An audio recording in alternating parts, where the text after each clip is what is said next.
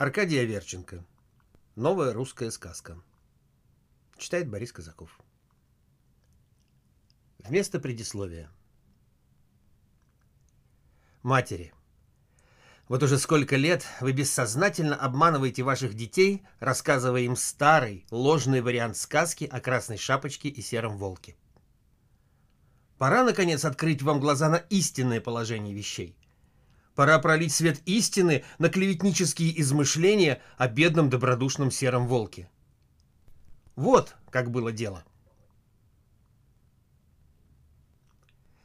Сказка о красной шапочке, об одном заграничном мальчике и о сером волке. У одного отца было три сына. До первых двух нам нет дела, а младший был дурак. Состояние его умственных способностей видно было из того, что когда у него родилась и подросла дочь, он подарил ей красную шапочку. Почему именно красную? Именно потому, что дурак красному рад. И вот однажды зовет Дуракова жена дочку и говорит ей. «Нечего зря баклуши бить. Отнеси бабушке горшочек маслица, лепешку, да штоф вина». Может, старуха наклюкается, протянет ноги, и мы тогда все ее животишки и достатки заберем. «Я, конечно, пойду», — отвечает Красная Шапочка, «но только чтобы идти не больше восьмичасового рабочего дня». А насчет бабушки — это мысль.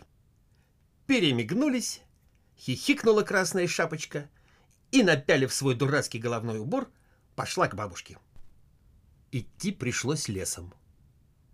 Идет, интернационал напевает, красную гвоздику рвет. Вдруг из-за куста выходит некий таинственный мальчик и говорит. «Позвольте представиться, заграничный мальчик Лев Троцкий. Что несете?» «О, да тут прекрасные вещи! Дай-ка я их того... Да ты не плачь! Я ведь тебе стаканчик другой поднесу!» А что ж я бабушке-то скажу? Скажи, серый русский волк слопал. Вали, как на мертвого. Пришла, пошатываясь к бабушке красная шапочка. Старуха к ней. Принесла? Да как же, держи карман шире. Разве этот грабитель серый волк пропустит? Все слопал. Только облизнулась бедная старуха. А в это время, как известно, жил у бабушки серенький козлик. Вздумалось козлику в лес погулять. «Отпусти ты его, буржуя», — советует Красная Шапочка. «Пусть идет в лес. Довольно ему саботажнику дома лодорничать. Как говорится, все на фронт». Отпустила бабушка серенького козлика в сопровождении Красной Шапочки — а то и только этого и нужно. Едва вошли в лес, из-за куста давишний мальчик. «А что, товарищ, не слопать ли нам козла?» «А что я бабушке скажу?» Подмигнул мальчик, хихикнул. «А серый русский волк на что?» «Вали на него, вывезет!» «Кстати, старуха-то сама фартовая? Клев есть?» Да ежели потрясти, есть чего. Только на мокрое дело я не пойду. Чтоб без убийства. А серый волк на что? Свалим на эту скотину, айда! Пошли и пришили старушку. Зажили в старухином доме припеваючи. Мальчик на старухиной кровати развалился, целый день валяется — а красная шапочка по хозяйству хлопочет, сундуки взламывает.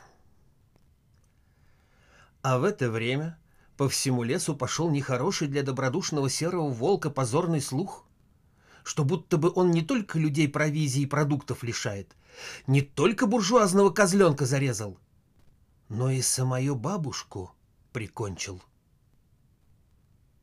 Обидно стало серому, Пойду, думает, к старухе. Лично все выясню.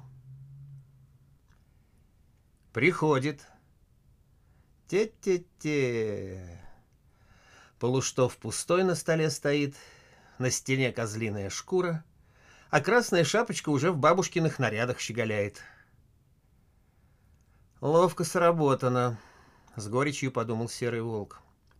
Подошел к Троцкому, подсел на краешек кровати и спрашивает. «Отчего у тебя такой язык длинный?»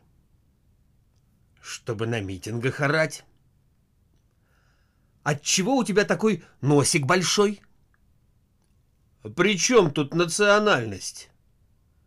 «Отчего у тебя такие большие ручки?»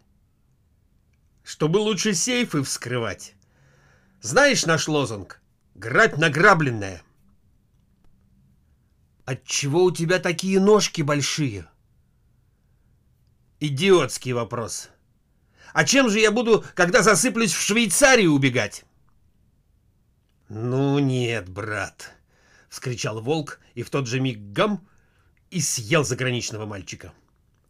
Сбил лапой с головы глупой девчонки красную шапочку и вообще навел серый такой порядок, что снова в лесу стало жить хорошо и привольно.